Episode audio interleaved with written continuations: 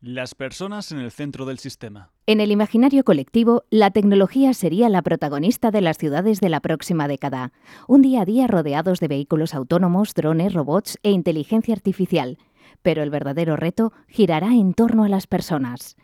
En los próximos 10 años, las administraciones públicas deberán garantizar la calidad de vida de una población cada vez más longeva, con una pirámide demográfica invertida y agrupada en núcleos urbanos, que además pone de manifiesto la necesidad de tomar medidas ante la denominada España vacía y a la que se unen movimientos migratorios más impredecibles desde el punto de vista estadístico, pero que requieren la puesta en marcha de medidas para garantizar su inclusión en la sociedad.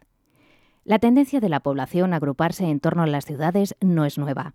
Pero, lejos de que la conectividad que permiten las nuevas tecnologías frene las cifras, las previsiones apuntan a que se dispare. Según Naciones Unidas, para 2050 casi el 70% de la población mundial vivirá en núcleos urbanos. En el caso de España, las proyecciones de línea apuntan a que Madrid y Cataluña experimentarán el mayor crecimiento de población absoluto en los próximos 15 años frente al decrecimiento de Castilla-León, Galicia y Asturias. Como explica Cándido Pérez, socio responsable de Gobierno, Sanidad y Transporte de KPMG en España, pese a que gracias a Internet y el desarrollo de la tecnología y telecomunicaciones nos permite trabajar a distancia, los trabajadores con perfiles comunes tienden a concentrarse en núcleos urbanos, especialmente los polos de desarrollo. Las megaciudades comienzan a dibujarse. Para gestionar esta agrupación de población en espacios reducidos, la estrategia y la visión del futuro son clave. Las ciudades deben preguntarse cómo quieren ser en el futuro, desarrollando una identidad y un propósito. Solo así atraerán al mejor talento e inversiones, aumentando con ello el crecimiento económico de la ciudad. Y administraciones públicas, sector privado y sociedad deben trabajar de forma conjunta para garantizar que esta visión compartida tenga lugar. Los responsables de las administraciones de una ciudad pueden permanecer en el cargo unos 10 años, pero sus decisiones pueden repercutir en los próximos 50 años de la ciudad, advierte Cándido Pérez. Al cuestionar al sector por la influencia de las nuevas tecnologías, la respuesta es unánime. Las decisiones de cara al futuro no las guían las máquinas, sino las personas. Una Smart City será aquella que sepa dar respuesta a las necesidades de los ciudadanos, utilizando las nuevas herramientas y el análisis de datos para dar la respuesta más efectiva y eficiente.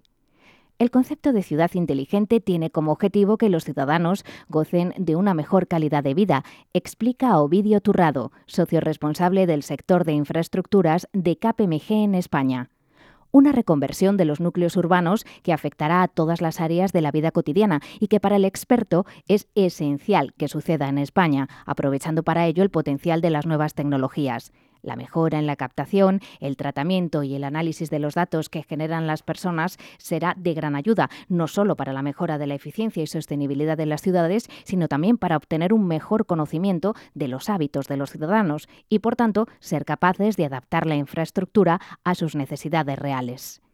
Otra clave de cara al desarrollo de la estrategia es la sostenibilidad un concepto que ha evolucionado con el tiempo y que ya no solo recoge aspectos medioambientales, sociales y económicos.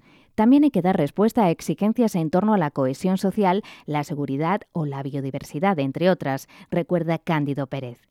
El objetivo 11 de la Agenda 2030, elaborada por Naciones Unidas, exige políticas y medidas dirigidas a que las ciudades y los asentamientos humanos sean inclusivos, seguros, resilientes y sostenibles.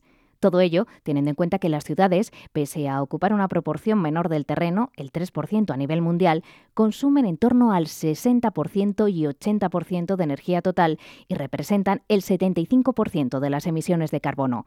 Lograr la descarbonización de la economía y una mayor eficiencia energética en las grandes ciudades se torna indispensable para cumplir los ambiciosos objetivos dibujados por la Unión Europea. La tendencia imparable de agrupación y migración hacia las ciudades genera un efecto secundario obvio pero preocupante, la pérdida de población en las provincias y áreas rurales una cuestión que, pese a que se inició en la década de los 50 con el denominado éxodo rural, se ha acrecentado notablemente en los últimos años, pasando de una media de 380.000 migraciones anuales a superar las 600.000. La población tiende a agruparse en torno al lugar donde trabaja. Es una tendencia histórica. El problema surge cuando no se adopta una estrategia y política dirigida a abordar una estructura propiamente agraria, con unos planes de urbanismo adecuados que permitan la capilaridad del territorio con el objetivo de o bien revertir o desacelerar ese proceso, sostiene Cándido Pérez. Pese a la complejidad y el alcance de los retos para modificar esta tendencia, el experto apuesta por una estrategia de visión de largo plazo. Estas poblaciones deben analizar qué tipo de industria con valor añadido pueden desarrollar que no suponga una economía de subsistencia y, por supuesto, acompañarlo con unos servicios públicos equiparables, teniendo en cuenta que la tecnología puede ayudar en este proceso. La formación es clave para el desarrollo de estas poblaciones. Pese a que la oferta pública española en universidades se caracteriza por su distribución geográfica, no existe ninguna comunidad autónoma que no cuente con al menos una universidad pública, los jóvenes formados continúan yéndose a las grandes urbes en búsqueda de mejores oportunidades laborales. Por su parte, la formación profesional dual continúa enfrentándose al reto de acompasar la oferta formativa con las necesidades de las compañías, ante lo que reclama una mayor flexibilidad y agilidad. Para Cándido Pérez, la problemática de la pérdida de población cualificada en estas regiones es una de las prioridades a revertir. Estas poblaciones emplean recursos en formar a jóvenes que acaban migrando a las grandes ciudades, por lo que es necesario desarrollar una estrategia de formación dirigida a actividades que se puedan desarrollar en la región. En lugar de apostar por carreras generalistas, es importante fomentar la especialización y la calidad del profesorado, sostiene. Por su parte, Ovidio Turrado recuerda que las infraestructuras son un factor central en la cohesión y el desarrollo socioeconómico de las poblaciones. Para mantener y desarrollar los núcleos rurales es esencial mejorar su conectividad con el resto del país, advierte reconoce la complejidad del reto y apunta que esta conectividad debe cubrir tanto la conexión física, con las infraestructuras de transporte necesarias que permitan un acceso en tiempos razonables a las principales arterias de comunicación del país, como a nivel digital, con infraestructuras de telecomunicaciones y datos que permitan la total conectividad de estas áreas con el resto del mundo. En este sentido, el desarrollo de redes 5G que llegan hasta los núcleos rurales supone una excelente oportunidad de conseguir su necesaria integración digital. El socio responsable de infraestructuras de KPMG en España incide en el papel fundamental que juega el sector privado en esta estrategia de cohesión será la encargada de la ejecución de las mismas de la forma más eficiente y sostenible posible. Sin embargo, advierte de la falta de rentabilidad de algunas de estas inversiones, por lo que es imprescindible el apoyo de los gobiernos centrales o regionales para el desarrollo de estas infraestructuras sobre la justificación de un beneficio social más allá del puramente económico. El envejecimiento de la población y el progresivo giro de la pirámide demográfica como consecuencia del descenso de la natalidad y del incremento de la esperanza de vida suponen un reto que deberíamos enfrentar con aplicación de medidas estructurales de medio y largo plazo. Para 2050 se prevé una pirámide de población invertida y con una tasa de reemplazo estimado del 56,88%, algo más de un cotizante pensionista por cada dos pensionistas, lo que supone un reto para la sostenibilidad del sistema público de pensiones que tenemos en España. Un sistema financiero de reparto en el que las pensiones que recibe el colectivo actual de pensionistas se financian con las cotizaciones de la población que se encuentra trabajando advierte Álvaro Granado, responsable de pensiones de KPMG Abogados. Ante la creciente dificultad de mantener el nivel de las pensiones públicas actuales, con una tasa de sustitución media del 82%, que previsiblemente irá disminuyendo con la entrada en vigor de algunas de las reformas del sistema de pensiones, los expertos subrayan la importancia del trabajo conjunto de los tres pilares de previsión social, como base de nuestras futuras pensiones de jubilación en concreto del desarrollo del segundo, los planes de jubilación colectivos promovidos por las empresas, y el tercero, el ahorro individual. Ante el futuro poco halagüeño de las pensiones en España, quizás parte de la solución pasaría por incrementar el escaso protagonismo actual del sector privado para poder paliar parte de la merma que sin duda tendrán que sufrir nuestras pensiones de jubilación.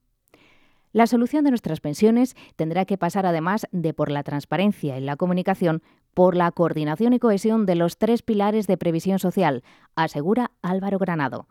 El experto también apunta la necesidad de acometer reformas en el actual sistema de pensiones bajo consenso y con una visión de largo plazo, con un objetivo de estabilidad en línea con el espíritu del Pacto de Toledo. A lo largo de los últimos años ya se han tomado medidas como el aumento de la edad de jubilación y la restricción en las condiciones de acceso a la jubilación anticipada, pero puede no ser suficiente. Otras posibles medidas pasarían por ligar la edad de jubilación a la esperanza de vida, reformar el sistema público de pensiones con recursos adicionales fomentando el ahorro empresarial e individual e incluso llevar a cabo una reforma estructural del sistema. De este modo, Cándido Pérez incide en la necesidad de alcanzar un acuerdo con visión de futuro que aborde no solo la sostenibilidad en el sistema de pensiones, sino también la suficiencia en la cuantía de las pensiones. Las pensiones tienen que garantizar un nivel de vida adecuado para una población pensionista creciente, que para el año 2030 representará más del 25% de la población española.